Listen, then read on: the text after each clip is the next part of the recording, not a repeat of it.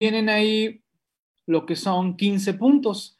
Envío extemporáneo, uso de certificado no válido, uso de complemento no permitido, uso de complemento no vigente, versión estándar no vigente, timbre fiscal no válido, sello del comprobante inválido, sello de certificación inválido, CFDI no cuenta con datos requeridos, el proveedor que envía es diferente al proveedor que certificó, timbre existente, los datos enviados sobre el CFDI no corresponden con el comprobante, estructura CFDI inválido, los datos enviados sobre el CFDI son inválidos, comprobante no enviado. ¿vale? Eso es lo que tenía el anexo 29.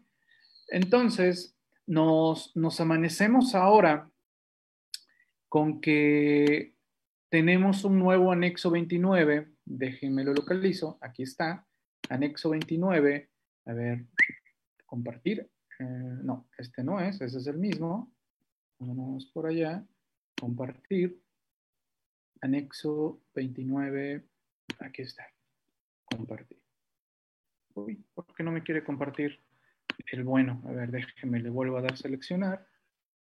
Eh, no, sigue anexo 29, el del 2017. Permítanme tantito, porque no quiere, si estoy seleccionando el, correcto. Déjenme aquí mi archivo de, Word. Ah, vamos a cerrar este y vamos a dejar abierto el, único, el bueno. Ok, vamos para allá. Compartir escritorio y anexo 29 del 2021. Ok, ahí está, ya estamos, ¿verdad? Sí me confirman, por favor, que están visualizando el anexo 29 que dice 11 de enero del 2021, por favor, en el tech chat, ¿me lo confirman? Ok, perfecto. Gracias, Jacinto. Bien. Veamos que ahora el anexo 29 de la resolución miscelánea nos dice que el artículo 29, fracción cuarta, inciso A, párrafo segundo, tercero, cuarto, eh, fracción sexta del 81, 43, eh, no, no, fracción cuarta del 29, sexta del 29, fracción 40 del 82 y 81, fracción 43 del código, se expide el presente anexo, vean aquí, conteniendo disposiciones normativas y especificaciones tecnológicas, así como validaciones adicionales a las establecidas en el anexo 20 las cuales se deben observar de manera obligatoria por los proveedores. Ojo, este cambio tiene que ver con una reforma que hubo en el artículo 29 del Código Fiscal, que se los estuve comentando en varios eventos, en donde les dije que varios PACs se libraron de multas porque estaba mal redactado el artículo 29 con relación a los requisitos que deberían de contar los FDIs, incluso acorde a lo que dijeran eh, los documentos tecnológicos.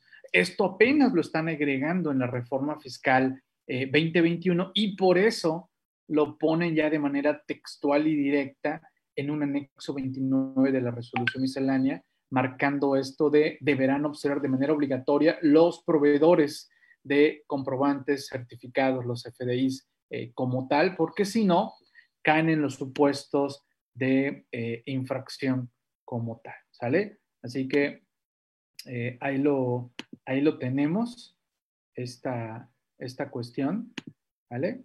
A ver, vamos a ver, ¿alguien por ahí comentó algo? ¿Alguien escribió algo? ¿Ok? ¿No? Bien, todo, todo correcto. Perfecto. Bien.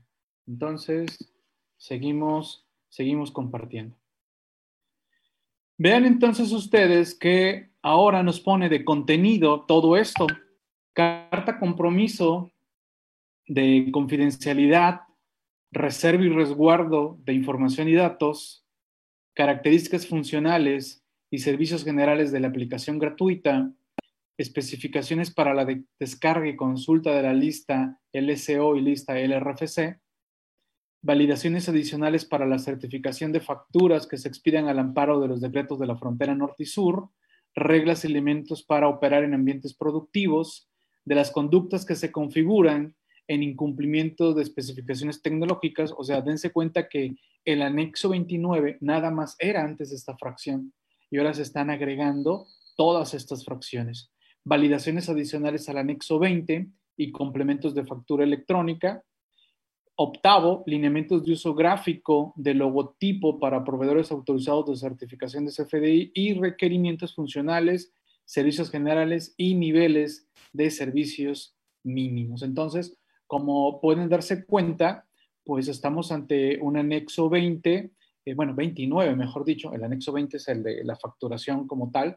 Estos son todos estos lineamientos que nos están, eh, pues ahora ya conjuntando adicionalmente, observen, eh, adicionales al anexo 20.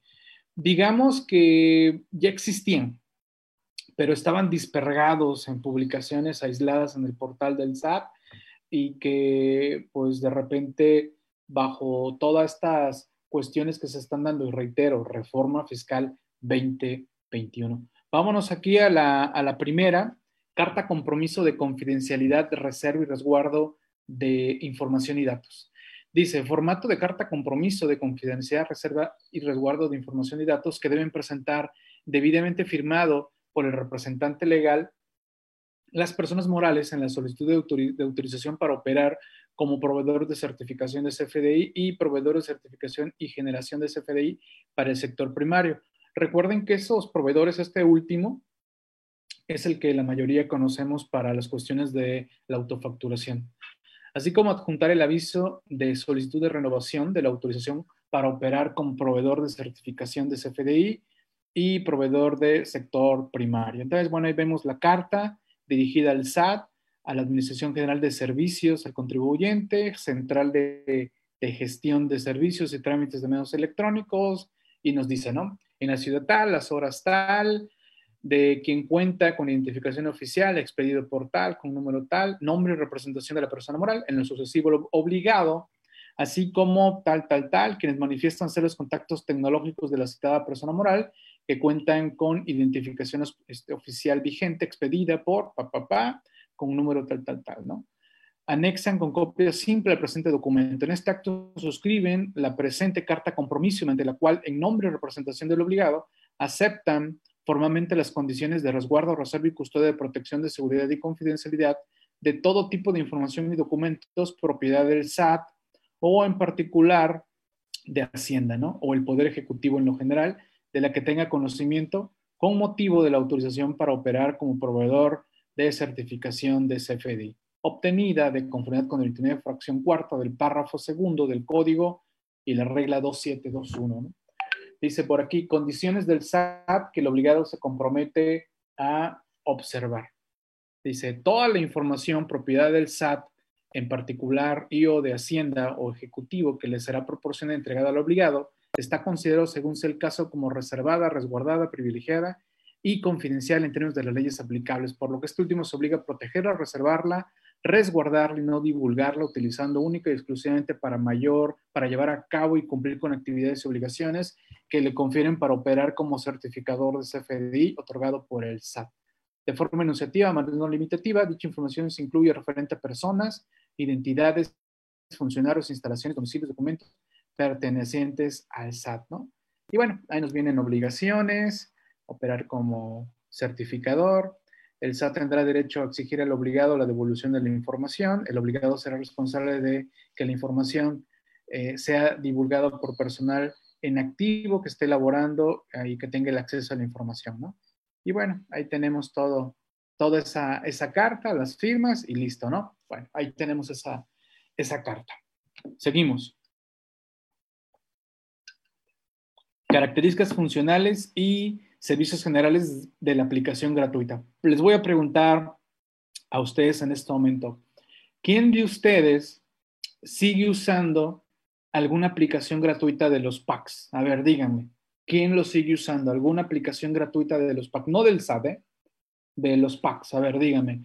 Porque recuerdo, recordarán ustedes los que ya tienen rato siguiendo a su servidor, Recordarán que yo en su momento anduve impulsando ser varios servicios gratuitos de varios packs, pero después estos servicios empezaron a complicar, empezaron a limitarlos, que nada más eh, ciertos rengloncitos, que nada más ciertas características, pero al día de hoy creo que la mayoría ya no estamos usando servicios gratuitos del SAT, que diga, de los packs. Del SAT sí, del SAT sí sé que muchos siguen usando, pero de los packs ya no, porque ya están muy limitados o te están poniendo muchos peros o de plano, eh, pues simple y sencillamente ya, ya no es funcional. Gracias, Jacinto. Tú no, no estás utilizando los demás.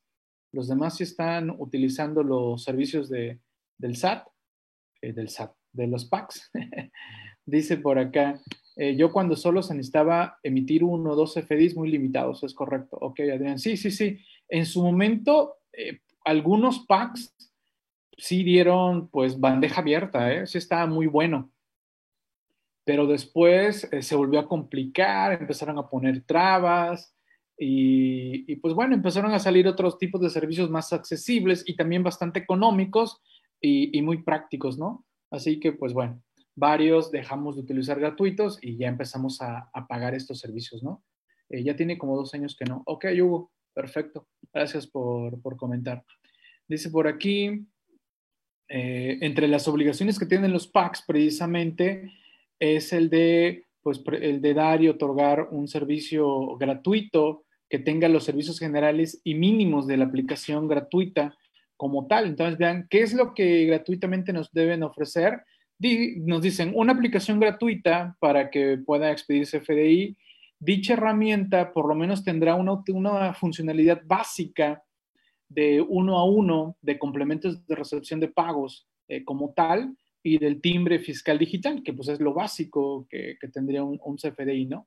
Deberá aceptar la carga de los sellos, pues sí, desde luego, permitir precargar los datos fiscales, que eso fue también otro, otro punto de los que a muchos no nos gustó la gratuita, porque la mayoría de los packs es una vil máquina de escribir, no te guarda tus clientes, no te guarda tus productos y se vuelve pues muy complicado, muy pesado tener que estar ahí eh, cargando todos los datos de nuestros clientes, todos nuestros productos y por eso poco a poco los fuimos dejando, ¿no? Hubo un, un pack al que yo le eché muchas porras en su momento, que ya no sé si existe todavía, eh, algunos quizás se acuerden, del de misfacturas.net.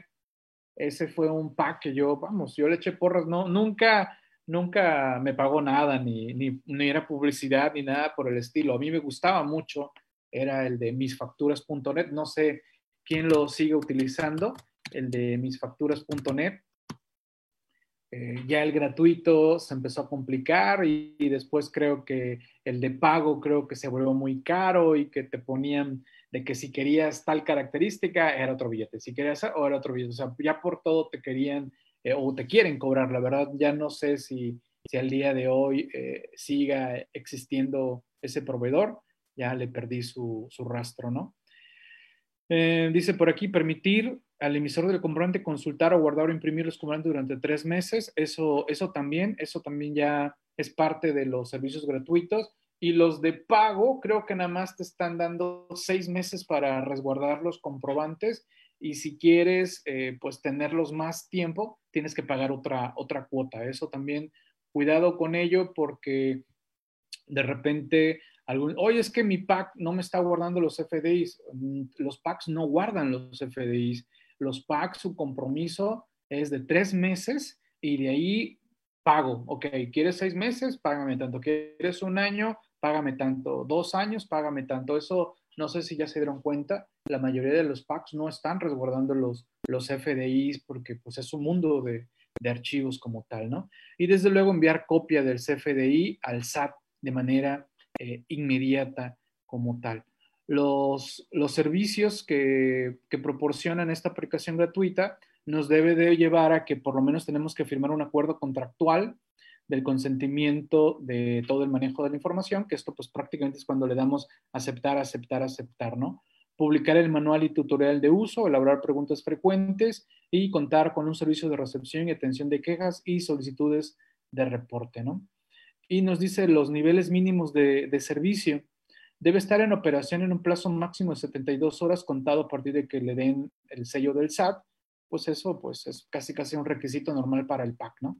La aplicación con todos sus servicios deberá estar disponible pues 7 días, 24 horas, 365 con 99.3 de disponibilidad, donde el punto 7% es el periodo de tiempo máximo en que la aplicación podría estar no disponible por causas no planeadas